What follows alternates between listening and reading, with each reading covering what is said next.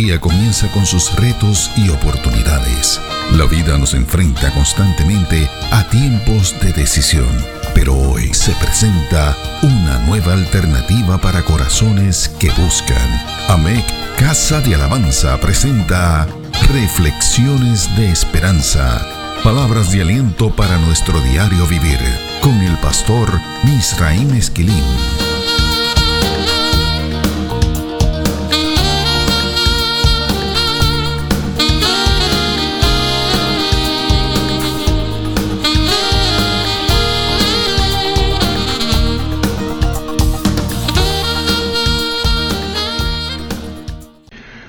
Recibe bendición del Señor. Muchos exegetas bíblicos judíos han concluido que el Salmo 91 fue escrito por Moisés. Ellos han concluido que Moisés escribió este salmo luego de haber dedicado el tabernáculo y que se lo dedicó a la tribu sacerdotal de Israel, la tribu de Leví. La realidad es que la identidad del autor de este salmo no es necesariamente importante. Lo que realmente es importante es reconocer que este salmo es palabra de Dios inspirada por el Espíritu Santo.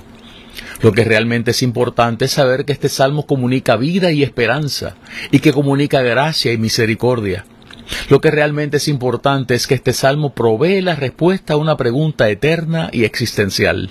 ¿En dónde está Dios cuando los justos sufren? El escritor del Salmo 91 nos dice en dónde está Dios en tiempos de dolor y de angustia.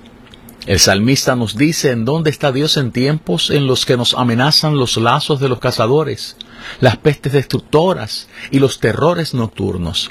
El salmista nos dice en dónde está el Señor cuando somos amenazados por las saetas que vuelan de día y las pestilencias que andan tratando de sorprendernos. Las declaraciones del salmista en el Salmo 91 nos invitan a descubrir esto, girando alrededor de cuatro postulados teológicos y cuatro decisiones. Los postulados teológicos son el abrigo de Dios, la sombra de Dios, la esperanza y la seguridad o la protección de Dios. Las decisiones, habitar, morar, decir y confiar. El escritor de este salmo asigna el tema de la esperanza al conocimiento personal e íntimo del Dios que se revela, esto es, Jehová el Señor, aquel que tiene un nombre sobre todo nombre, Cristo, como lo identifica Filipenses capítulo 2, los versos del 5 al 11. Necesitamos visitar este concepto, el de la esperanza, para poder comprender la profundidad y la dimensión de esta declaración del salmista. Debemos comenzar señalando que los griegos decían que la existencia humana no es determinada meramente por la percepción, ese concepto aistesis que los griegos acuñaron, esto que nos invita a analizar y aceptar el presente. Los griegos decían que la existencia humana también es determinada por las memorias, los recuerdos, el famoso nemne de nuestro pasado y las expectativas que tenemos del futuro. Es importante destacar que los recuerdos del pasado y las expectativas del futuro no pueden ser considerados como una evaluación objetiva. Esta evaluación se basa en la expectación en medio del temor y la esperanza, aquello que el ser humano utiliza para considerar todas sus posibilidades. De hecho, los griegos creían que las expectativas y la esperanza del ser humano son la proyección que éste tiene acerca de su futuro. Los griegos le añadían a esto que la esperanza podía ser engañada con facilidad y convertirse en algo peligroso. Ellos decían que sólo un Dios era incapaz de errar en sus expectativas y que los seres humanos eran impredecibles e inciertos. Por otro lado, el pueblo judío siempre ha sido más pragmático en su acercamiento al concepto de la esperanza. Para ellos la esperanza nunca es neutral, o es buena o es mala, y por lo tanto o es esperanza o es temor. La diferencia entre ellas, según la teología del pueblo israelita, es que la esperanza como expectación está ligada a la confianza, una confianza que se demanda. Esa expectación es también anhelo que nos combina a aprender a esperar con paciencia o escapar a un refugio. El pueblo de Israel nos enseñó que mientras hay vida hay esperanza. Así está en el libro de Eclesiastés capítulo 9 verso 4. Todo esto que estamos compartiendo forma parte de las discusiones que aparecen en el diccionario teológico Kittel del Nuevo Testamento. Ese diccionario dice que esta esperanza no es la del mundo de los griegos, o sea, un sueño de consolación producido por la imaginación que causa que olvidemos los problemas presentes. Tampoco es algo que nos alerta acerca de la incertidumbre que pueda traer ese mundo futuro. Para el judío, esta esperanza trata de algo que proviene directamente de Dios. Existen algunos ejemplos en el Antiguo Testamento que nos pueden arrojar luz acerca de esto que acabamos de compartir. Un buen ejemplo es el rey Ezequías poniendo su esperanza en Dios, como dice Segunda de Reyes capítulo 18 en sus primeros cinco versos. Otro ejemplo es el de Sofar Naamatita, uno de los amigos de Job. Este hombre le dice al patriarca que podría tener confianza porque hay esperanza. Así dice Job capítulo 11 verso 18. Esto se lo dice en medio de un ambiente de muerte, de calamidades y de desolación. Lo podemos ver en Job cuando señala que no había puesto su esperanza en el oro y que su confianza la había puesto en el Todopoderoso. Así aparece en el capítulo 31 del libro de Job, los versos del 23 al 35. Es el salmista diciendo en el Salmo 9 y verso 18 que la esperanza de los pobres no perecerá, que esas esperanzas se cumplirán, como dice la versión Palabra de Dios para todos o que Dios no pondrá fin a estas, como dice la traducción en lenguaje actual. Es también el salmista diciendo que su esperanza está en el Señor, como dice el salmista en el Salmo 39 y verso 7. Que su esperanza viene de Dios, Salmo 62 y verso 5. Que él ha puesto su esperanza en Jehová el Señor, Salmo 73 y verso 28. Es el profeta Zacarías llamando al pueblo amenazado a confiar en las promesas que ha hecho Dios aún en medio de la crisis nacional y la noticia ineludible de la destrucción del país. Escuchemos esas palabras, las palabras que utiliza Zacarías en el capítulo 9 y verso 12 del libro de su profecía. Volveos a la fortaleza, oh prisioneros de esperanza. Hoy también os anuncio que os restauraré el doble Qué palabra profética más hermosa. La esperanza que no se puede perder porque nos ha cautivado, nos ha convertido en sus prisioneros. La esperanza es un regalo de Dios que nos lleva a mirar a las promesas del Señor en vez de a las situaciones que enfrentamos en la vida. Ahora bien, el escritor del Salmo 91 no utilizó la sabiduría de los griegos para producir sus declaraciones acerca de la esperanza. Es muy interesante este dato, Tampoco parece haber utilizado mucho de la teología del pueblo judío para enunciar sus declaraciones. Estamos convencidos de que el escritor de este salmo fue inspirado por el Espíritu Santo para promover respuestas cónsonas con la teología cristiana, la teología que encontramos en el Nuevo Testamento. ¿Por qué decimos esto? Porque el salmista responde a las inquietudes acerca de la esperanza diciendo que la esperanza no es algo que uno busca ni que uno recibe, el salmista dice en el Salmo 91 que la esperanza tiene nombre y que es una persona única. Jehová el Señor es su esperanza. Escuche lo que dice ese verso 2. Diré yo a Jehová, esperanza mía y castillo mío. Diré yo al Señor, esperanza mía y castillo mío. Esta expresión es consona con las definiciones de la esperanza que nos ofrece el Nuevo Testamento. ¿Recuerda usted estas palabras de la carta a los colosenses en el capítulo 1 y el verso 27? A quienes Dios quiso dar a conocer las riquezas de la gloria de este misterio entre los gentiles, que es Cristo en vosotros, la esperanza de gloria. Cristo en vosotros, la esperanza de gloria. Nuestra esperanza tiene nombre, se llama Cristo. Cristo es nuestra esperanza de gloria. Sabemos que esta no es la única ocasión en la que encontramos algo así en los textos del Antiguo Testamento. El salmista usó esta misma definición de la esperanza en el Salmo 71. Escuchemos lo que dice el verso 5 de ese salmo. Porque tú, oh Señor Jehová, eres mi esperanza, seguridad mía desde mi juventud. El salmista también lo usó en el Salmo 14 y en el Salmo 65. Salmo 14 y verso 6. Del consejo del pobre se han burlado, pero Jehová es su esperanza. Salmo 65 y verso 5. Con tremendas cosas nos responderás tú en justicia, oh Dios de nuestra salvación, esperanza de todos los términos de la tierra y de los más remotos confines del mar. De hecho, algunos profetas tenían esta misma interpretación de lo que es la esperanza. Veamos lo que dice el profeta Jeremías acerca de esto. Jeremías capítulo 14 y verso 8. Oh esperanza de Israel, guardador suyo en el tiempo de la aflicción, ¿por qué te has hecho como forastero en la tierra y como caminante que se retira para pasar la noche? Otro profeta, el profeta Joel, comparte esa misma interpretación acerca de la esperanza. Escuchemos lo que dice el capítulo 3 y verso 16 del libro de su profecía. Y Jehová rugirá desde Sión, y dará su voz desde Jerusalén, y temblarán los cielos y la tierra, pero Jehová será la esperanza de su pueblo, y la fortaleza de los hijos de Israel. Hay que entender que la esperanza del cristiano sigue siendo un regalo del cielo, producido por el manejo correcto de la crisis y el desarrollo del carácter como hijos de Dios. Así lo dice Pablo en su carta a los Romanos, capítulo 5, los versos del 3 al 5.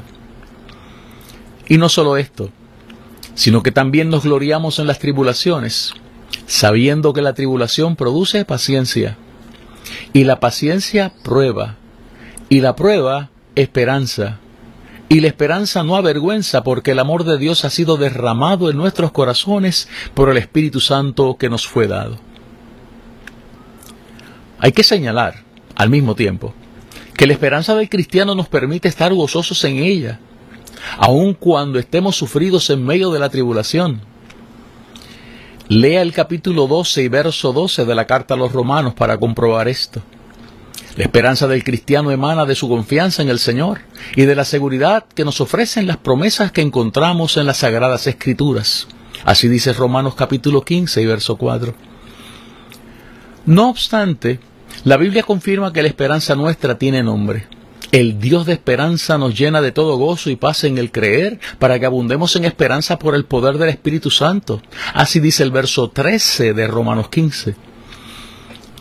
Sabemos que estas aseveraciones chocan con las opiniones y las percepciones que han desarrollado muchos de los seres humanos durante esta pandemia provocada por el COVID-19. Son muchos los que han perdido su esperanza y se preguntan ¿en dónde está Dios y si vale la pena servirle? Esto me recuerda unas palabras que formaron parte de un sermón predicado por el doctor Harry Emerson Fosdick. Lo tituló The Common Sense Wisdom of Christianity él decía allí que las ansiedades provocadas por las crisis, las guerras y la pandemia que azotaban al planeta tenían a muchas personas preguntándose lo mismo. ¿Vale la pena servir al Señor? La respuesta, claro que sí. Como parte de su sermón, este pastor recordaba un libro escrito en 1908 por un francés llamado Charles Vignes Anglais. Un libro muy interesante, por cierto. La folie du Jesús la insanidad mental de Jesús. En ese libro, el escritor dice que si Jesús hubiera vivido en Europa durante el siglo XIX, lo habrían internado en un hospital para enfermos mentales por ser un megalomaniaco, afligido con alucinaciones. En fin, un mundo que se creía y se sigue creyendo, sabio y sano, y que Cristo estaba loco. Este escritor describió esto escuchando en sus oídos los ruidos de unos tambores que anunciaban una realidad inexpugnable.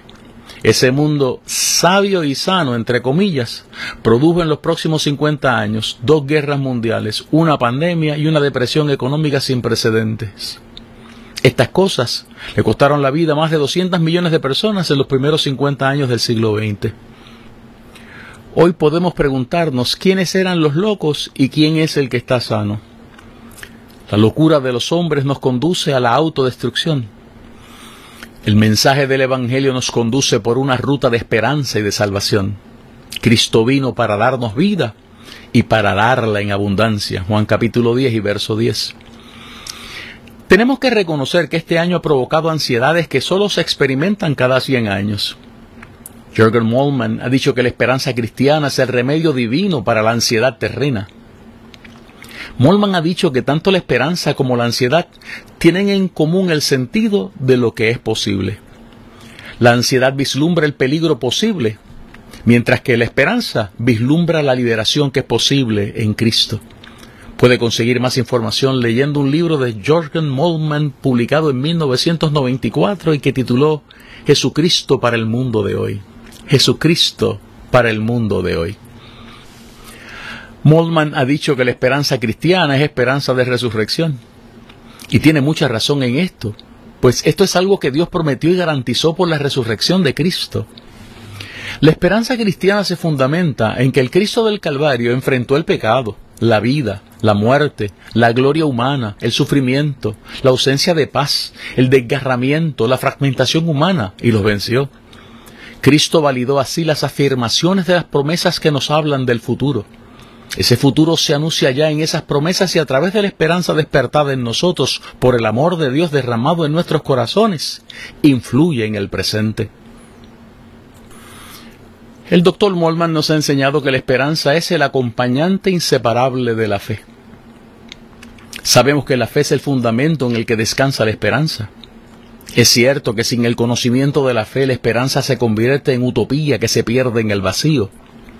No obstante, no es menos cierto que la esperanza cristiana acompaña a la fe, porque la fe sin esperanza decae y se transforma en fe pusilánime, muerta.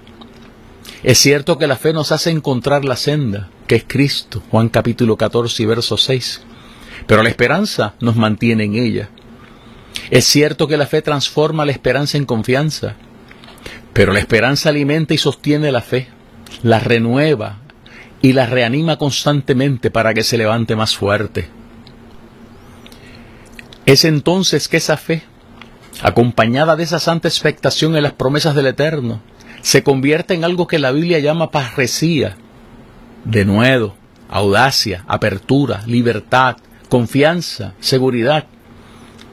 Así está en Efesios 6, 19, Filipenses 1, 20, Hebreos 4, 16, Hebreos 10, 19 y verso 35. Esa fe se abraza entonces a la longanimidad, la capacidad para ver el sufrimiento desde otra perspectiva y a la paciencia para esperar en el Señor. Así dice Romanos capítulo 2 y verso 4, Segunda de Corintios capítulo 6 y verso 6, Gálatas 5, 22 y Efesios capítulo 4 y verso 2. El escritor del Salmo 91 no se limita a decirnos que él está convencido de todo esto. Cuando analizamos la estructura de este salmo, destacamos que había tres participantes en el mismo.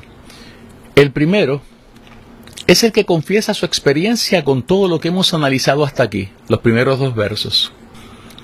El que habita al abrigo del Altísimo morará bajo la sombra del Omnipotente, diré yo a Jehová, esperanza mía y castillo mío, mi Dios en quien confiaré.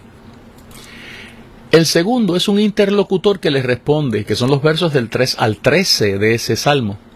Y el tercer lugar lo ocupa la palabra profética de Dios en los versos 15 y 16. Es interesante este dato. El interlocutor dice algo que es sumamente extraordinario. Él también ha experimentado que la esperanza es algo más que un regalo, algo más que una herramienta que Dios nos ha dado. Escuchemos lo que el interlocutor dice en el Salmo 91 en el verso 9. Porque has puesto a Jehová, que es mi esperanza, al Altísimo por tu habitación. Lo repito, porque has puesto a Jehová, que es mi esperanza, al Altísimo por tu habitación. Esta es una de las razones por las que la Biblia enseña que la esperanza que hemos recibido no nos puede dejar en vergüenza. Romanos 5:5. Porque Cristo nunca nos dejará en vergüenza. ¿Por qué los cristianos no pierden la esperanza? Los cristianos no perdemos la esperanza porque perder la esperanza es similar a perder a Cristo. Esto responde con mucha elocuencia a la pregunta que se han formulado muchos. ¿En dónde está Dios cuando nos toque el sufrimiento? La respuesta, Él está con nosotros. Dios es nuestra esperanza. Nuestra esperanza está en Él. Viene de Él y es Él. La Biblia dice que esa esperanza, Cristo, es una que no se ve. Como dice el apóstol Pablo en Romanos 8, los versos del 24 al 25. La esperanza que se ve no es esperanza, pero si esperamos lo que no vemos, con paciencia lo aguardamos. Es por esto que podemos presentar defensa con mansedumbre y reverencia ante todos aquellos que demandan razón de la esperanza que hay en nosotros, como dice Primera de Pedro capítulo 3 y verso 15. Es que Cristo en nosotros es esa esperanza de gloria.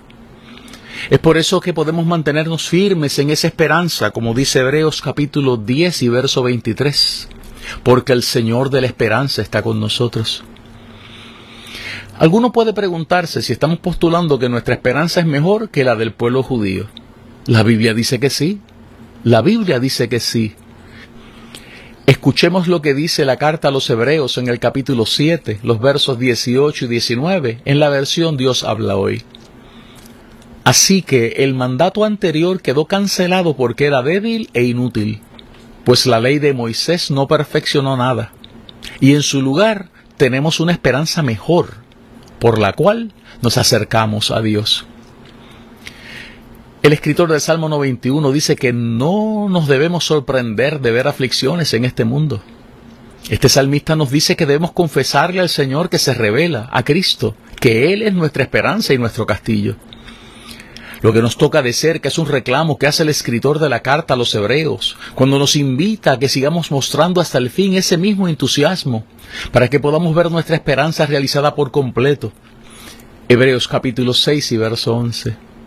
Si estamos escondidos en Cristo Jesús, seremos capaces de aguardar lo que la Biblia llama la esperanza bienaventurada y la manifestación gloriosa de nuestro gran Dios y Salvador Jesucristo, como dice Tito en el capítulo 2 de su carta.